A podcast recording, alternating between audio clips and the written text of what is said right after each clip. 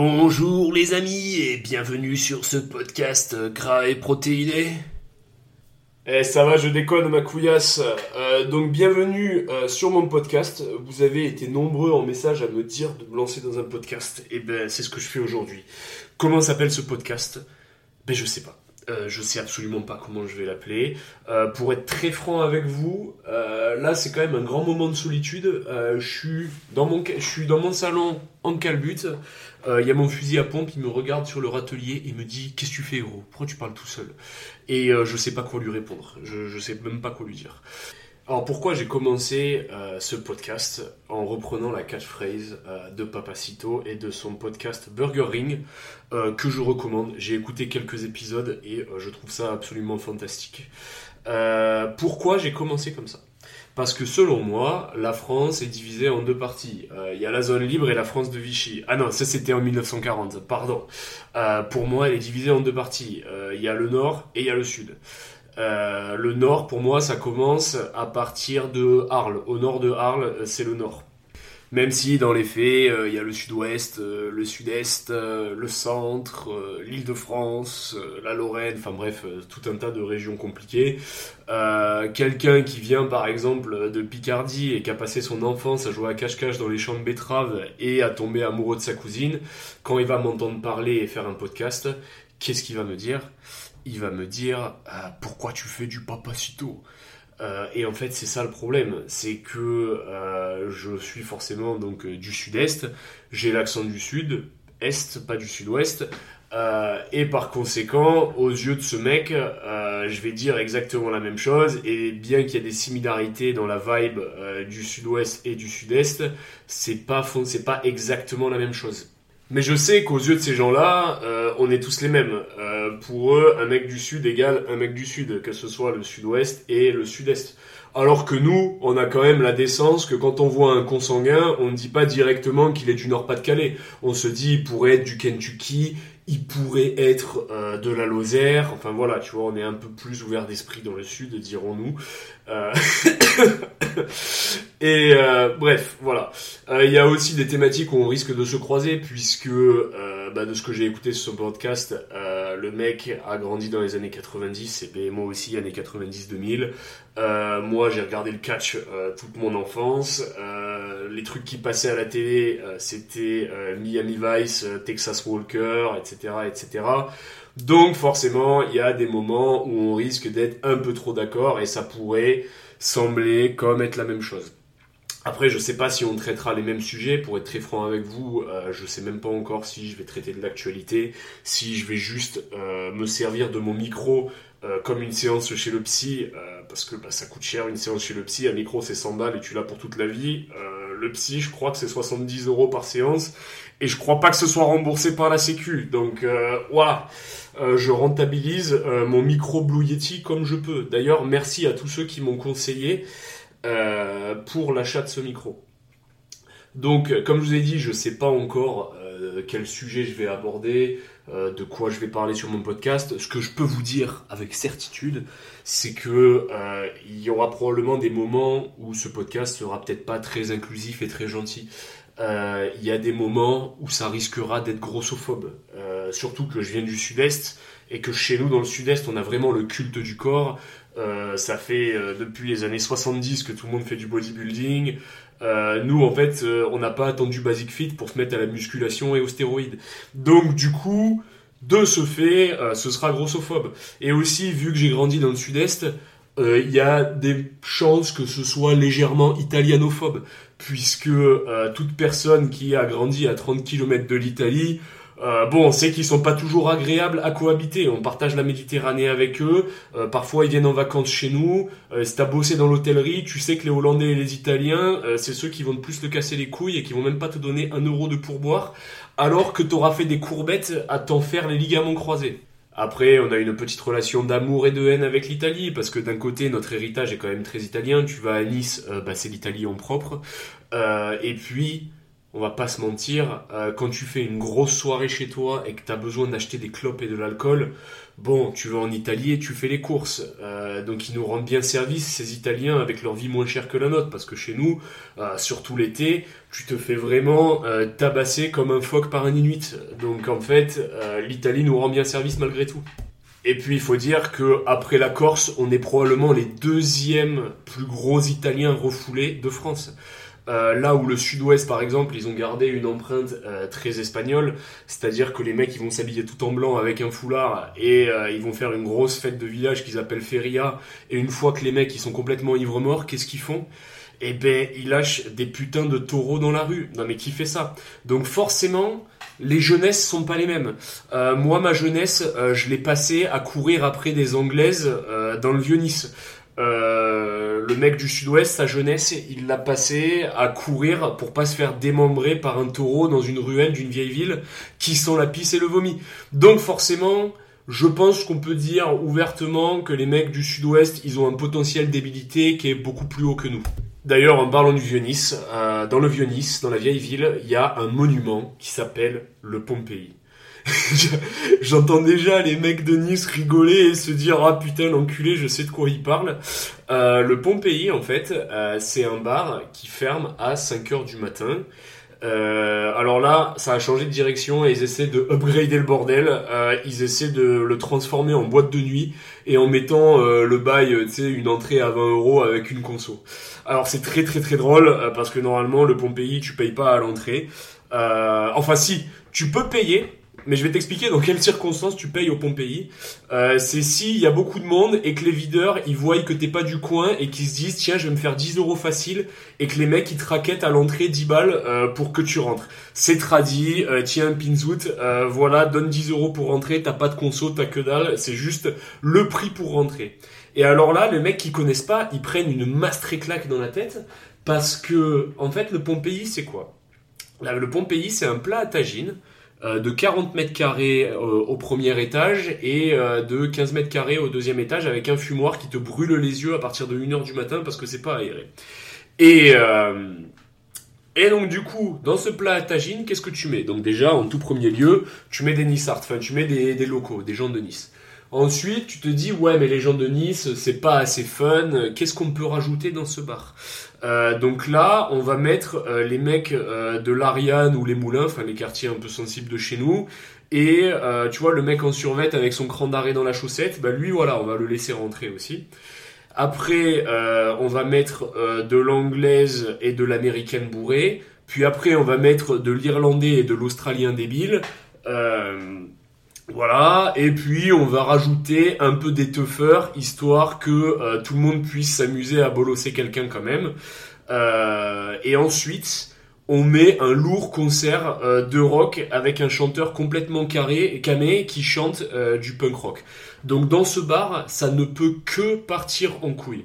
Deux solutions. Soit tu arrives à trouver une anglaise un peu sympa à 1h du matin et tu rentres très vite avec, soit tu as passé le créneau de 1h du matin et tu vas probablement soit tarter un mec, soit te faire tarter. Mais il a pas d'issue possible ou alors tu vomis et tu te fais réveiller par le videur. Et euh, le videur qui te réveille, alors ça change de direction tous les deux ans, mais généralement, les mecs qui tiennent ce bar, euh, c'est des mecs qui mangent des clous au réveil et qui rigolent pas trop, tu vois.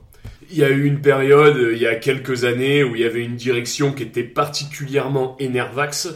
Euh, cette direction, euh, dans l'équipe de sécurité, ils avaient un petit jeu, ils appelaient ça le Safari Pompéi. C'est-à-dire dès qu'il y avait un mec qui protestait de l'entrée payante, euh, il le sortait de la queue et si le mec il faisait euh, l'erreur tactique euh, de faire le mec avec les videurs. Bon, ils se mangeaient une bouffe dans la gueule. Ensuite, ils appelaient les pompiers ou la police euh, pour qu'ils viennent le cueillir. Et généralement, pendant que le mec était KO, ils faisaient une photo avec. À tel point qu'à un moment donné, les mecs, ils avaient limite un album photo des meilleurs KO qu'ils ont mis. Donc c'était quand même une ambiance qui était plutôt rigolote. Et quand tu connais pas trop le sud, tu te dis, ouais, ça c'est un truc de dingo.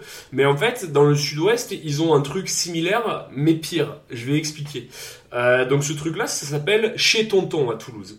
Euh, c'est foncièrement la même ambiance, hein, à peu de choses près. Sauf que dans l'équation, qu'est-ce que tu rajoutes? Euh, Bah déjà, tu rajoutes des parachutistes de l'armée. Parce que dans le sud-ouest, c'est là où il y a tous les parachutistes de France. Donc dans l'armée, euh, généralement, les parachutistes et les troupes de marine, c'est euh, la concentration des mecs les plus HPD de France. HPD, au potentiel débilité. Euh, tu les regroupes tous ensemble. Donc forcément, quand tu les amènes en soirée, ça va jamais envoyer des fusées sur la Lune. Par contre, ça va envoyer quelques patates et quelques chicots dans l'écosystème. Ça, c'est la première chose.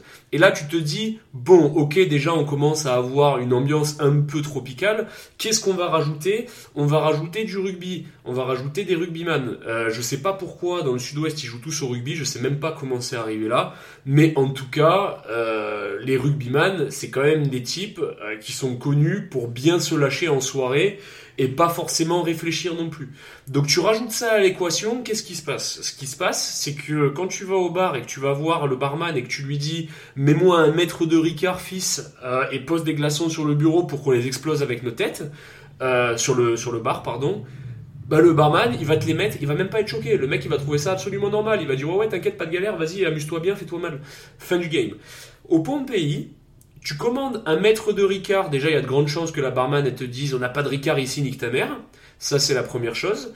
Euh, et la deuxième, c'est que si tu commences à péter des glaçons avec le front, t'as les videurs à l'entrée, euh, les Ukrainiens et les Tchétchènes qui sont dehors à la porte, qu'est-ce qu'ils vont faire? Ils vont se dire oh là il y a une opportunité euh, pour balayer un type.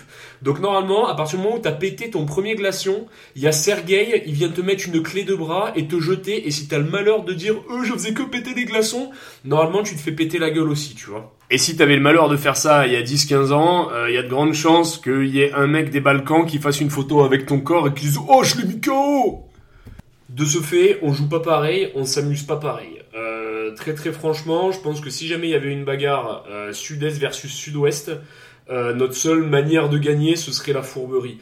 Faut savoir que nous, on excelle dans l'opportunisme. On a appris ça des Italiens. Euh, nice est la seule ville de la Seconde Guerre mondiale qui s'est libérée toute seule. Enfin, du moins, c'est ce qui se raconte.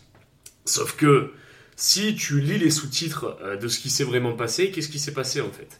En fait, euh, donc déjà euh, en 1939, euh, donc la France euh, perd face à l'Allemagne et les Italiens ils se disent oh, ben, on va récupérer l'Okuntea de Nissa, on va récupérer Nice parce que ben, c'est à nous, c'est comme ça. Donc les Italiens ils arrivent euh, à Menton et il y a un bunker avec six réservistes niçois et du coup le bunker il commence à faire feu sur les Italiens et il les marbre. Donc du coup là les Italiens ils sont là en mode euh, oh vas-y il fait quoi ce bunker? Ils y balancent un peu de l'artillerie mais bon ça démonte pas le, bunker et euh, ils envoient un autre bataillon. Ce bataillon il se fait absolument laminer. Donc là les mecs ils se disent euh, oh c'est quoi ce bordel? Véridique ils envoient un bataillon de cyclistes.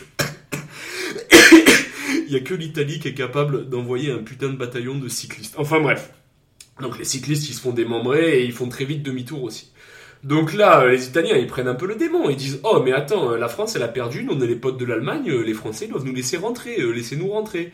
Donc il y a un officier qui part les mains en l'air pour aller communiquer avec le bunker et qui leur dit euh, Oh les gars, vous avez perdu la guerre, donc en fait, laissez-nous rentrer. Et les mecs, bah forcément, à l'époque, il n'y avait pas euh, l'iPhone et la 4G, t'as compris. Ils étaient pas au courant. Donc les mecs, ils lui ont envoyé une grenade et lui ont dit d'aller se faire enculer. Donc le mec, il est reparti en courant et euh, ils ont un peu réessayé, mais sans succès. Et puis, au bout de 3-4 jours, les mecs, ils avaient plus de munitions et ils se sont rendus. Et les Italiens, ils avaient trop le démon parce que bah, ils s'étaient fait fumer plein de mecs, alors que nous, nos réservistes, euh, ils s'étaient restés dedans. Donc ça a été probablement le moment le plus héroïque euh, de la Seconde Guerre mondiale à Nice. ok?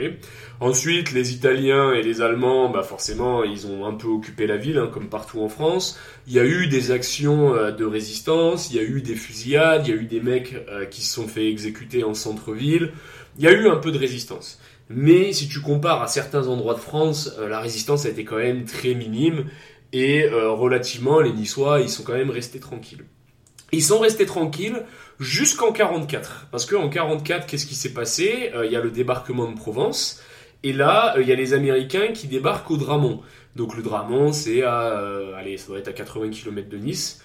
Et là, forcément, bah, tous les mecs étaient en garnison à Nice, les Allemands et les Italiens. Il y en a une partie euh, qui est partie en renfort euh, pour essayer d'empêcher les Américains de récupérer euh, bah, le sud, quoi, tout simplement, et de les empêcher d'avancer.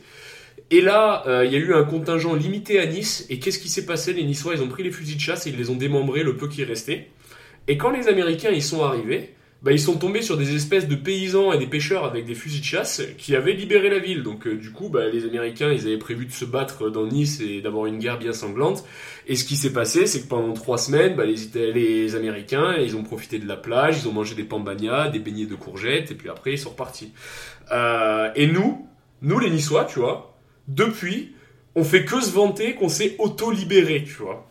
Et c'est justement euh, la grande différence pour moi entre le sud-ouest et le sud-est, c'est que nous on est plus des tchatcheurs, nous on est plus malins, tu vois, nous on est plus dans le business, on est plus dans la tchatch, on est plus dans l'emboucane, dans l'escroquerie. Euh, les mecs du sud-ouest, ils sont euh, beaucoup moins euh, dans la bogossitude, ils sont euh, beaucoup moins dans la tchatch, etc., etc. Par contre, les mecs, par conséquent, sont quand même un peu plus solides. Et bien que je suis persuadé que à Nice, on est quand même bien plus solide euh, que beaucoup de régions de France. C'est vrai que sur le sud-ouest, sur un combat frontal, euh, je pense que normalement les mecs, tu vois, ils ont de l'aguerrissement en, euh, en mêlée, en plaquage. ils ont l'habitude de se prendre des droites, ils ont l'habitude de se manger des coups de corne de taureau. Euh, voilà, nous on n'a pas cette habitude, on se tape dessus un peu dans le. On a eu des ultras au football qui étaient ultra ultra chauds, mais bon, c'est une minorité de Nissart quoi. Enfin, c'était vraiment les vrais Nissart et l'épicentre, le noyau dur de la ville. Mais en vrai, en vrai, je pense que c'est pas la même vibe. Là où par contre il y a de vraies similarités, je pense que c'est dans l'éducation qu'on reçoit. Euh, puisque typiquement, euh, t'es un mec de Paris, souvent, quand t'avais une embrouille ou que t'avais fait une connerie, ton père il t'attrapait et il te disait euh, ouais j'ai pas apprécié ce que t'as fait avec ta mère on n'a pas apprécié.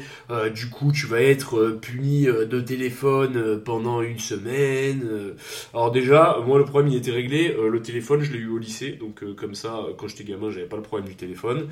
Et mon daron avant de me dire qu'il était déçu et qu'il avait pas apprécié euh, je me prenais une pastèque dans la bouche. Euh, je me faisais absolument turbo gifler. Euh, derrière, il hurlait frénétiquement. Et après, une fois qu'il avait mis la tarte, il posait les questions. Pourquoi t'as fait ça? Ou alors, il y avait la technique de la rhétorique où faut pas répondre. C'est qu'est-ce qui t'a pris de faire ça? Et en fait, faut pas répondre. Faut pas dire bah en fait, ce qui m'a pris papa, c'est que euh, je suis un gros fils de pute et que je voulais faire rigoler tout le monde en classe. Euh, donc du coup, euh, j'ai fait X conneries. Non non, quand il te disait pourquoi t'as fait ça, c'était en gros annonciateur de la pastèque que t'allais te prendre. Mais voilà, c'était pas une discussion, c'était pas un débat. Et je pense que dans le Sud-Ouest, ils reçoivent foncièrement la même éducation savoir que moi, ma daronne euh, me terrorisait plus que mon père. Euh, ma daronne est probablement plus tarée que mon père. Pourtant, mon père quand même a, aussi un HPT, donc euh, au potentiel taré. Mais ma daronne, c'était quand même pire. Ma daronne, je l'ai déjà vu se battre à flunch parce qu'il y a un mec qui lui a fait tomber son plateau. Euh, donc si tu veux, je pense qu'un mec du sud-ouest euh, can relate, comme diraient les Anglais. Il dira euh, ouais ouais bah moi aussi ma daronne c'était une folle. Je pense que le mec du sud-ouest, euh, il a connu le sac de vêtements qui vient du cousin qui voulait pas ses fringues et qui voulait les jeter et qui les a filés à un autre cousin, qui les a filés à un autre cousin et qui débarque chez toi où je trouve avec des vieux habits de merde et il y a ta daronne CAP Windows 95 qui qui connaît absolument euh, rien au style, euh, qui va te dire regarde, c'est Adidas, c'est de la marque. Oui, oui, mais c'est Adidas de 1980. En fait, là, je vais aller au collège avec euh, mon survêtement à bouton pression. Et ce qui va se passer, c'est que je vais me faire trépaner. ils vont m'appeler Darius le Sale. ils vont m'appeler l'épouvantail. Ils vont m'appeler tout ce que tu veux. Mais en fait, je vais me faire trépaner. Typiquement, la fois où je me suis fait le plus euh, bolos dans ma vie, euh, c'est parti comme ça. Euh, c'est-à-dire que, bon, quand j'étais gamin, j'aimais un peu faire des conneries à l'école, et pas que à l'école d'ailleurs. j'ai fait cinq collèges au total. Et à un moment donné, je m'étais fait virer de partout, et du coup, mes parents m'avaient foutu en privé. en pensant que ça allait me sauver, je me suis fait absolument trépaner. Pourquoi? Parce que donc le privé, bah, c'est cher. Donc eux, ils se sont saignés pour m'envoyer euh, en privé. Et euh, je me suis retrouvé dans une classe, mec, où en fait, euh, il y avait que des fils de Bourges de Monaco, Saint-Jean-Cap-Ferrat, etc., etc., ou des bourgeois niçois.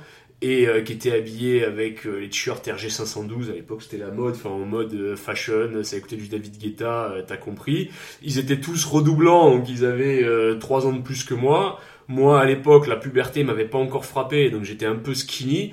Euh, je suis arrivé dans cette école de Bourges avec un survêtement à la Nico Bellic dans GTA 4 et une veste fila et des baskets trouées, parce que aussi, quand tu trouais tes baskets, euh, bah, c'était pour ta gueule, t'avais droit à une paire par an. Donc du coup, je me suis fait absolument trépaner là-bas. Je me suis fait, mais bolos pendant toute une année. Je me suis fait détruire, mon gars. Euh, les mecs, ils m'appelaient Clodo, ils se foutaient de ma gueule, ils se foutaient de mon style. Je prenais trop cher. Et à chaque fois, ma daronne, elle me revenait avec des sacs de vêtements. Elle me disait, regarde et tout, c'est la marque, c'est champion.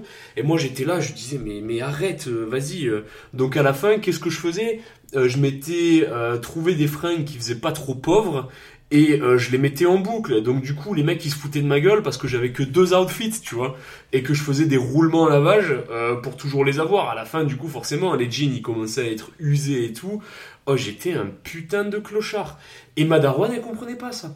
Elle pouvait pas comprendre. Et je pense qu'un mec du sud-ouest, il a connu ça. Je pense qu'un mec qui a grandi dans le sud-ouest, euh, il a connu cette vibe de sa qui regarde avec des yeux de poisson rouge et qui comprend pas pourquoi tu te plains qu'on t'a donné des fringues de marque.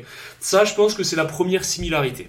Ensuite, la deuxième chose euh, vient la culture de l'emboucane. Euh, je pense que dans le sud-ouest, euh, comme dans le sud-est, euh, il y a quand même la possibilité de se prendre une patate qui est beaucoup plus grande qu'à Paris. Euh, preuve étant, à Paris, t'as beaucoup de mecs qui ouvrent leur bouche et que quand ils se prennent une droite, euh, les mecs sont un peu choqués. Il y a un temps d'arrêt. je pense à une situation que j'ai vue il y a deux ans où il y a un mec qui était dans un bar où on allait souvent.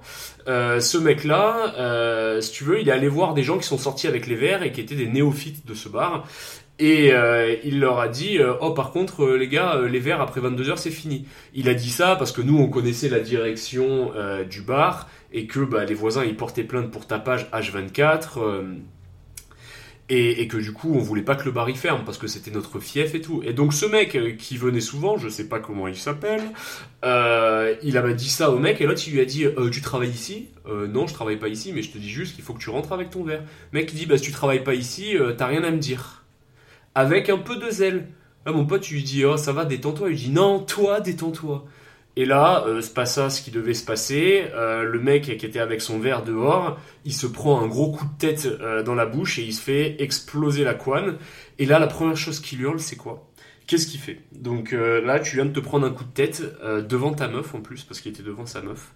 Tu viens de te faire exploser. Qu'est-ce que tu fais?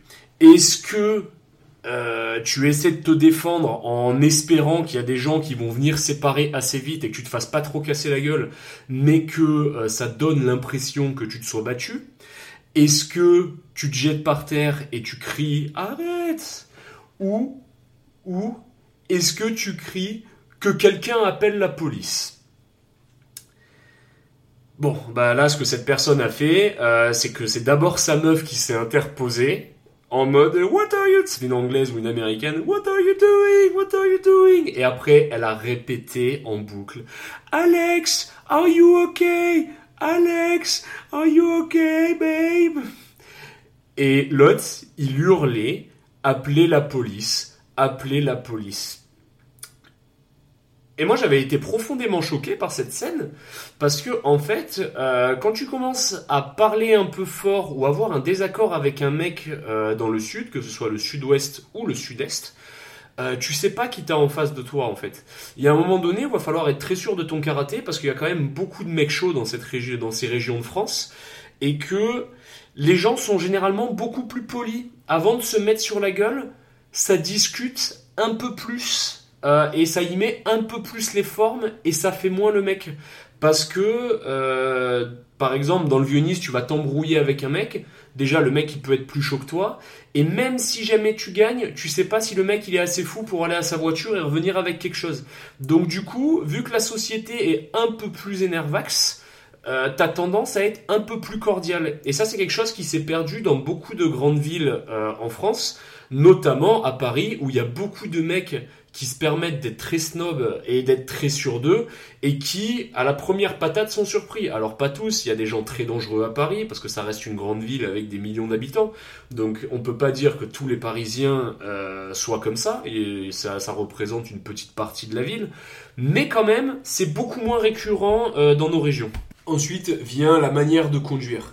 Euh, un truc qui est très parlant, et ça je pense que tous les sudistes euh, de France seront d'accord avec moi, c'est euh, que les gens qui ne sont pas de la région, ils savent pas conduire. Nous, par exemple, dans l'arrière-pays niçois et à Nice, ça tourne beaucoup, c'est très vallonné, et les mecs, généralement, ils ont le pied assez lourd sur l'accélérateur et ça drop. Et là, tu te retrouves avec un 75 ou un 93 ou un 92 qui roule à 30 sur une route qui est limitée à 80, parce que c'est 80 hors agglomération, et que en vrai, ça passe à plus que 80. Même si c'est illégal, euh, généralement tout le monde est au-dessus de 80. Je dis pas que moi je fais ça, mais je dis que la moitié de la population, voire même les trois quarts, euh, sur un endroit qui prend 110, euh, ils seront à 115 au lieu de 80. Et là, tu te retrouves souvent sur une route de montagne où tu peux pas doubler parce que forcément la route elle est assez serrée et tu les vois les mecs à paniquer, à tirer les freins à des endroits où il n'y a pas besoin de tirer les freins où littéralement tu juste à laisser ta bagnole te porter. Euh, et les mecs ils tirent les freins. Et nous ça nous fait péter des câbles. Parce que nous on a envie d'aller d'un point A à un point B. En trajet qu'on fait en 15 minutes on n'a pas spécialement envie de le faire en 30 minutes. Et ils sont particulièrement envahissants sur nos routes et je pense que dans le sud-ouest c'est pareil moi j'ai passé mon permis dans le sud-ouest avec l'armée et en vrai j'ai jamais été derrière un plomb qui avait une, immatricula une immatriculation euh, du sud. J'ai toujours été emplombé par des espèces de monospaces euh, de parisiens. Donc je pense que sur la conduite, on a la même conduite qui est euh, très très euh, lourde sur euh, la pédale d'accélération et qui aussi euh, prône à l'emboucane euh, quand il y a un mec qui te coupe la route. Sauf que encore une fois, différence avec le reste de la France et le sud, c'est que s'il y a un mec qui te coupe la route et que tu commences à l'insulter, à un moment donné, le mec il peut s'arrêter et ouvrir la fenêtre et te dire tu vas faire quoi? Et là, bah, soit faut fermer sa gueule, soit faut porter ses couilles. Alors qu'à Paris, les mecs ils passent leur vie à s'insulter, euh, s'insulter par la fenêtre de leur bagnole et il n'y a pas souvent des bagarres au bord de la route quand même. Ça, faut le souligner. Ensuite, par exemple, à Nice aussi, euh, toujours dans cette vibe euh, d'emboucane facile du sud de la France, un truc qui était très récurrent quand t'es dans la vieille ville, c'est si tu mettais le bordel en ville, ou que tu gueulais, ou que tu commençais à chanter, à tout moment, euh, tu te prenais un seau de javel de serpillière euh, sur la gueule. Ça, c'est quelque chose que tout bon niçois euh, connaît très très bien. Il y a deux trois ruelles où la vieille, elle est pas farouche et elle hésitera pas à t'envoyer un seau sur la gueule ou une casserole. Euh, donc du coup, tu vois, tu sais qu'il y a des endroits de la ville où faut chuchoter quand tu passes. Euh, parce que sinon, tu vas te prendre un putain de seau à serpillière sur la gueule. Et là, généralement, t'as l'anglais ou euh, le parisien en vacances l'été qui est pas au courant, et il arrive, généralement, il y a toujours un premier avertissement en début de soirée euh, de la vieille qui gueule, et eux, généralement, ils font les tendus. Ouais, tu vas faire quoi? Tu vas faire quoi? Et généralement, il y a le seau d'eau ou la casserole de pâtes euh, qui arrive assez vite sur la gueule, tu vois. Euh, et je pense aussi que dans le sud-ouest, euh, je pense que dans les vieilles villes, si tu fais un peu le bordel, je pense qu'il y a un habitant qui n'hésitera pas à t'envoyer le seau de la serpillière sur la gueule. Après, je pense que sur la cuisine, on ne doit pas forcément bouffer les mêmes choses parce que bah, eux déjà ils sont très portés par tout ce qui est euh, canard, etc. Euh, nous, on a une cuisine plus méditerranéenne. Euh, on va euh, bouffer des trucs euh, à l'huile d'olive, euh, des tomates, euh, t'as compris. Et après, sur notre bouffe la plus grasse, euh, alors ça par contre, si on a de la friture énervée, euh, techniquement, moi par exemple, quand j'étais gamin, j'ai tellement bouffé de beignets de fleurs de courgettes euh, fruits dans l'huile de tournesol que je pense qu'à l'heure actuelle, si tu me mets au soleil et que tu me dis rien, euh, ma tête elle suit le soleil comme si j'étais un putain de tournesol, je tourne sur moi-même. Euh, tellement j'en ai bouffé des beignets euh, à l'huile de tournesol ou euh, des beignets de morue, des beignets d'anchois et j'en passe. Mais sinon, dans la globalité, euh, je pense que notre bouffe à nous est quand même un peu plus saine et rend un peu moins gros que la leur, tu vois. Après aussi, euh, je pense que avec les mecs du sud-ouest, euh, du Pays Basque, euh, du Midi et du sud-est, enfin la région PACA, tout ça, on peut tous s'accorder à dire aussi qu'on comprend pas pourquoi les mecs de Bordeaux ils se revendiquent comme sudistes. Parce qu'en effet, Bordeaux, enfin pour moi et pour beaucoup de gens de Nice par exemple, quand il y a des Bordelais qui disent hey, moi je suis du sud, et t'es là en mode ah ouais t'es où dans le sud? Et il te dit hey, moi je suis de Bordeaux. Euh, pour nous, Bordeaux, euh, j'ai pas envie de te dire que c'est la Bretagne, euh, mais bon, c'est au moins le sud de la Normandie. Et on comprend pas en fait pourquoi ces gens-là se revendiquent sudistes. Surtout que pour moi, Bordeaux, c'est vraiment un arrondissement de Paris avec du soleil. Parce que bah, c'est simple, tu pars de Paris, tu es à Bordeaux en deux heures en TGV. Et alors ok, ils font un peu du rugby et tout, mais ça reste quand même des snobiches pour la plupart. Euh, les mecs ils sont là, ils ont ils parlent un peu bizarrement. Ouais, c'est gavé bien et tout. Euh. J'ai du mal à, comprendre un peu les Girondins euh, comment ils peuvent dire qu'ils sont sudistes et qu'il y ait une partie de, France qui soit ok avec ça. Parce que si on regarde quand même sur la carte, les mecs ils sont pas complètement au sud. À vrai dire, il y a un peu plus de soleil qu'en Normandie, mais ça s'arrête là, c'est pas le sud. Et ça, j'ai pas compris comment ils ont carjacké euh, la culture du sud. Euh, comment ils se sont, ils ont fait de l'appropriation culturelle euh, après avoir approprié de la main d'œuvre dans des pays beaucoup plus au sud, mais ça on n'en parlera pas de l'histoire de Bordeaux. J'arrive pas à comprendre comment ils ont hijacké le sud. Comment, à quel moment ils se sont dit ouais on est des sudistes. Et quand j'avais fait bah, mon permis à euh, c'était Castel Nodari ou Castel Sarrazin, bon bref, Castel quelque chose, c'est là que j'avais passé mon permis avec l'armée. Euh, j'avais eu euh, le week-end de Pentecôte et on avait fait la feria de Vic Fezensac. Et donc à cette feria, bon feria, c'est une dinguerie, hein, c'est un truc qu'il faut faire au moins une fois dans sa vie. on dormait comme des gros schlags sur le terrain de rugby et sur la rive d'en face il y avait des mecs, tu euh, qui étaient là, euh, qui étaient bourrés aussi, et euh, qui s'amusaient à chambrer par-dessus le truc. et je me souviens, on se chambrait mutuellement, et mon pote, il me dit, ah, c'est des... Mon pote, qui est donc un pur produit du sud-ouest, il me dit, ah, c'est des Bordelais, tu verras les... Avec son accent. il me dit, oh, tu verras, les Bordelais, c'est un peu des cons, hein, tu verras. moi, je j'aime pas trop les Bordelais. Hein. Et, euh, et du coup, euh, on se chambre, on se chambre, et à un moment, il y a les mecs, tu vois, ils nous envoient une corde. Et genre, il nous dit, ouais, les gars, venez, on fait un tirage de corde et on voit qui c'est qui tombe dans le canal. Il y avait un espèce de canal, mais dégueulasse, avec. Euh, qui sentait la merde en plus. Enfin, tu vois, clairement un canal où t'as pas envie de te baigner. Et euh, bon, déjà, t'es en feria, c'est le genre de jeu qu'il y a en feria, tu vois. Genre, il y a tout le monde qui est complètement bourré à boire du rosé en plein soleil. Voilà, c'est l'enfer. Euh, ça fait deux jours que tu t'es pas lavé et on te propose euh, de faire un tirage de corde au-dessus euh, d'un canal de merde. donc déjà, voilà, c'est la vibe de la feria. Et donc les mecs qui jouent avec nous, mais bon c'est des bordelais, nous on se met avec une équipe, on était 4-5 mecs de l'armée et euh, des mecs du sud-ouest qui jouent au rugby, donc euh, autant te dire que euh, même à nombre égal, on les a fait voler dans le canal.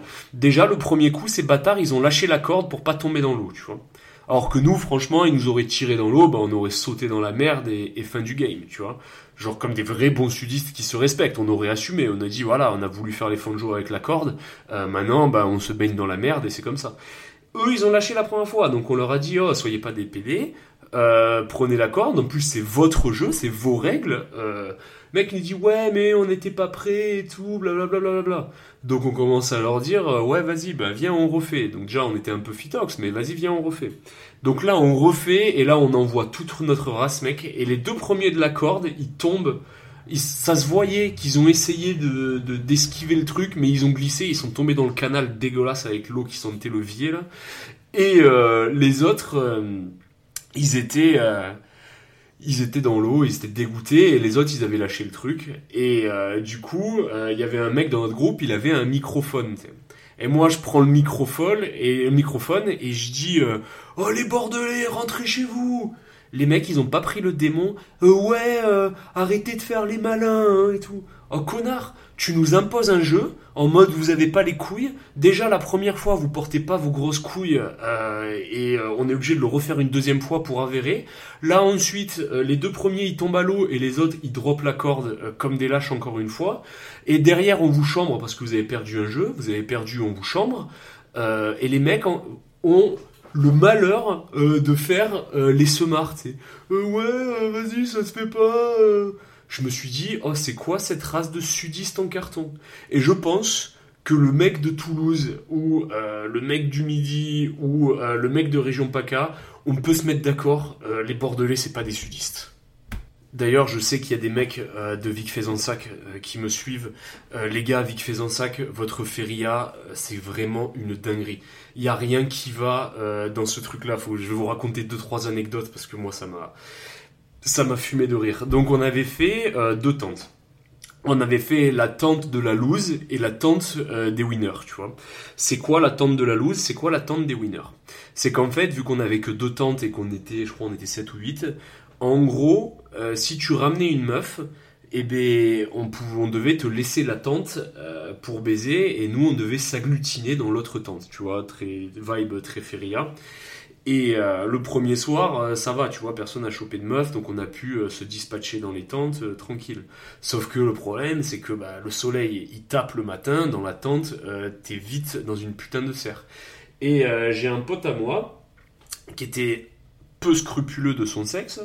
Euh, à un moment donné, quand il a vu que c'était 5 heures du matin et qu'il avait toujours pas euh, chopé son truc, euh, il s'est dit bon là faut que je me trouve une meuf comme ça je vais pouvoir dormir solo dans la tente. Et là il, a chopé une espèce de, de, meuf très approximative, très très très très lourde en poids et et donc du coup moi je me suis retrouvé dans la tente de la loose avec euh, les potes de mon pote du sud-ouest, euh, donc mon pote du sud-ouest qui était un mec avec qui j'avais fait les classes à l'armée et avec qui j'avais fait euh, Barkhane et Djibouti. Et euh, on s'est retrouvé entassés. Il y avait son pote, je sais pas comment il s'appelait, je sais qu'on le surnommait Pimpon parce qu'il était pompier volontaire. Tu vois, le, sud aussi, les surnoms de merde, ça va très vite. Et Pimpon qui se mangeait un kebab de la défaite à 6h du matin pendant que j'essayais de dormir. Ça sentait le kebab, ça sentait les pieds, euh, ça sentait le vier euh, dans la tente. C'était l'enfer. Enfin, franchement, c'était pas une nuit agréable. Heureusement, j'avais 3 grammes, j'ai très vite dormi. Et euh, l'autre, il était là, il, sautait sa meuf. Là, on entendait à côté en HD euh, lui qui baisait dans tous les sens. Et. D'ailleurs, très très drôle, euh, ce mec, euh, il a pas mis de préservatif. Euh, donc du coup, il a chopé une espèce de shot piste de l'enfer. Sauf que ce mec, il avait une Jess au régiment. Et donc du coup, quand il est revenu, il lui a sorti... Oh euh, ouais, euh, j'ai chopé un truc euh, parce que l'hygiène elle était pas ouf à la feria en mode j'ai j'ai dû toucher quelque chose qui était contaminé du coup ça m'a transmis la syphilis et le plus drôle et ben le plus drôle c'est que c'est passé et qu'elle l'a cru je sais même pas comment il a fait. Bref. Et donc du coup là on arrive sur le troisième soir et euh, bah, j'ai un autre pote, il avait voulu faire la même technique que ce pote pour pas avoir à subir euh, Pimpon à 3 grammes qui euh, mange un putain de kebab dans la tente, tu vois. Et donc... en fait, quand on rentre de la soirée, si tu veux, devant le stade, t'avais une barrière en métal, bah, pour empêcher les voitures de rentrer. Et euh, t'avais un agent de sécu, un vigile, euh, qui s'assurait que t'avais ton bracelet pour rentrer dans le campement, de manière à ce que les gens qui n'aient pas payé pour dormir dans ce campement, ils viennent pas. Et donc, euh, et donc, qu'est-ce que je veux dire? Ouais, donc là, l'autre il arrive avec sa meuf et sa meuf elle avait pas le bracelet. Donc mon pote, mon pote Soso, donc le mec du Sud-Ouest, il me dit. Bon, ce que tu vas faire, c'est tu vas euh, casser les couilles au videur, tu vas lui parler, tu vas lui raconter ta vie, comme ça il est occupé, et moi pendant ce temps-là, euh, je fais passer la meuf sous la barrière et il capte pas. Donc j'arrive, je vais voir euh, le videur, je commence à lui taper la tchatch et un peu à l'emboucane, euh, à l'empéguer, tu vois. Et euh, le mec, euh, sais, il me regarde moi, il me dit bon allez vas-y euh, trace ta route euh. et moi je suis là et je dis ah mais ça va tu te fais pas trop chier et tout quand même, il y a pas des mecs trop bourrés, tu sais j'essaie de faire le mec un peu collant et euh, genre le truc se passe. Et là genre je vois la meuf de mon pote, elle commence à trottiner. Donc je me dis c'est le moment elle va passer sous la barrière tu vois, elle passe en trottinant mec, elle a voulu faire un truc un peu stylé genre en mode je passe en courant et en glisse euh, sous la barrière, enfin je sais pas ce qu'elle a voulu faire. Et là mec j'entends un ping la barrière elle bouge. Et là la meuf elle est étalée par terre euh, comme Jésus sur sa croix, c'est les deux bras tendus à regarder le ciel. Et là l'autre il se retourne et il regarde la meuf il lui fait T'as pas ton bracelet, tu rentres pas La meuf elle était complètement gazée, elle venait de s'éclater la ganache euh, contre, euh, contre la barrière en métal. Et euh, je regarde mon pote et euh, mon pote il me regarde, je le regarde, tu vois on a un petit moment de latence. Et je dis, bon, tu veux qu'on fasse comment du coup? Et il me dit, euh, ah, c'est bon, nique sa mère. Et là, on s'est barré, ni vu ni connu. On s'est dit, de toute façon, c'est bon, il y a l'agent de sécurité, au pire, il la gérera si c'est grave. Et on s'est barré. Et ça, mec, c'est la vibe euh, de Vic Faisansac, tu vois. Donc le matin, euh, on va à l'espèce de guinguette où ils vendent euh, des croissants pitch à 1 euro, t'as compris, et où ils font un café en mode jus de chaussette que dès que tu l'as bu, t'as instantanément envie d'aller chier. Et c'est un espèce de vieux papy qui appartient à l'association de rugby du village, euh, qui était déjà très vieux, donc je sais pas s'il est encore en vie, mais en tout cas je le souhaite parce que franchement, c'était un bon mec, ça fait plaisir de voir des mecs comme ça. Et lui, euh, donc il m'amène le café. Et là, euh, il y a le, un mec, en plus, hasard, avec euh, le maillot euh, des Girondins de Bordeaux. Il arrive et il marche euh, sur le terrain de rugby. Oh, le vieux, il t'a fait un passage en barrage. C'est sûr qu'il l'a appris euh, sur euh, le PO de l'armée de terre quand il a fait ses classes avant d'aller en Indochine, lui. Il est arrivé, il a fait un passage en barrage. Le vieux, je te dis, il avait quoi? Il avait 75-80 piges. C'était vraiment un vieux, tu sais, avec les verres qui deviennent noirs avec le soleil, là, tu sais.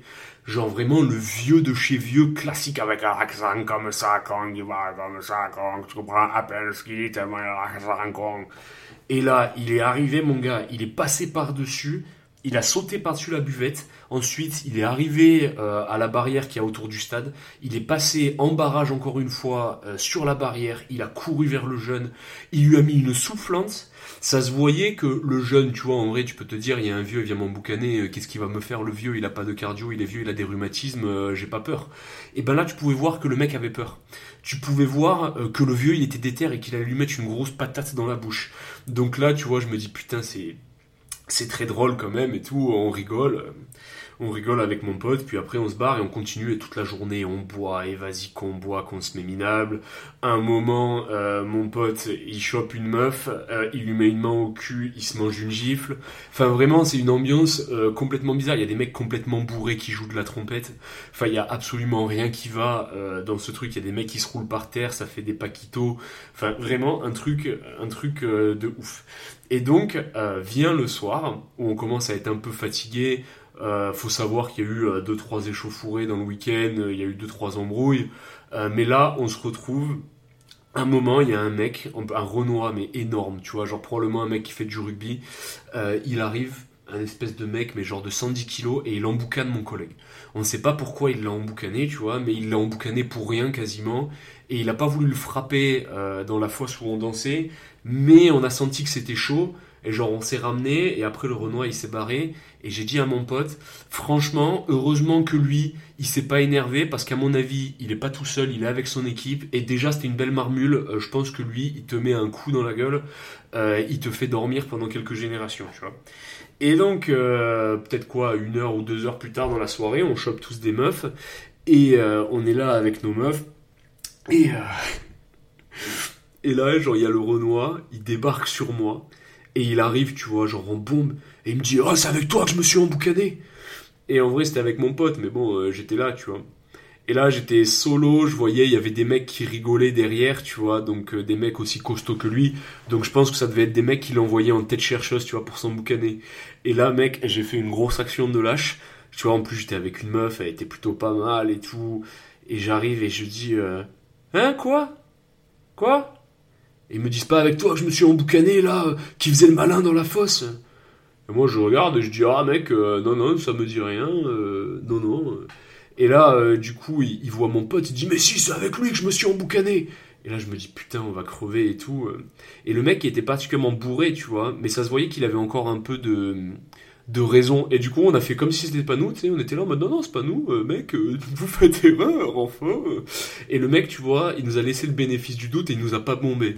Mais mon gars, on se faisait attraper par lui et sa clique. En vrai, on se faisait mais archi monter en l'air, tu vois. Genre vraiment, euh, ce mec-là, il respirait le danger. Donc après, bon, on est parti avec nos meufs, on a fait ce qu'on pouvait. Bon, on n'est pas retourné au campement parce qu'on voulait pas réitérer l'histoire de la barrière, t'as compris. Et après, donc, euh, vient le lendemain matin. Donc le lendemain matin, fin de la feria, et donc, faut rentrer à la maison. Donc déjà, il y a une 206 tout le pare-brise, il est éclaté. Et moi, je dis euh, à un des potes de, Soso, je dis, oh putain, il y a un mec qui s'est fait enculer sa bagnole, ça se fait pas. Et là, le mec, il me dit, ah non, non, il s'est pas fait enculer sa bagnole, le mec a enculé sa bagnole, c'était le proprio. Apparemment, il sautait à pieds joints sur son pare-brise euh, vers 4 heures du matin, et quand il y avait des gens qui lui disaient d'arrêter, il disait, vous inquiétez pas, c'est ma bagnole. Donc déjà, tu vois, rien que ça aussi, ça, ça, ça illustre le HPD au potentiel débilité des mecs. Et euh, donc là, ce qui se passait, c'est qu'il y avait une ambulance de la sécurité civile qui faisait tout le monde pour souffler tout le monde pour savoir si tu pouvais prendre la voiture. Déjà, tu vois, genre euh, nous les fêtes de village euh, dans le sud-est, bon, bah, c'est tu prends ta voiture et tu pars, bah, tu te fais choper par les gendarmes, tu te fais choper par les gendarmes, si t'as pas bu, bah tant mieux, et si t'as bu et que tu te fais pas choper, bah pas vu, pas pris, tu vois. Là, quand même, ils te fournissent un alcotest et ils te disent soufflez bien chez nous avant de prendre la voiture parce que la ville elle est filtrée. Et là en fait, quand tu sors de la ville, euh, les gendarmes, ils ont fait une technique euh, de Mexicains. C'est-à-dire qu'ils euh, ils ont fait des barrages sur tous les points de sortie de la ville. Et en fait, voiture par voiture, tout le monde souffle. Et quand tu arrives, tu sais, c'est qui veut gagner des millions. Le gendarme, il te dit vous, êtes, vous êtes capable de conduire là? Oui. Vous avez soufflé? Oui. T'es sûr de toi? Oui. Ok, souffle. Et là, mon gars, si t'as le malheur d'être au-dessus de la limite, là, t'as grillé ta cartouche. Là, tu gardes ta voiture et là, t'as plus de permis, tu vois. Il n'y a pas d'esquive.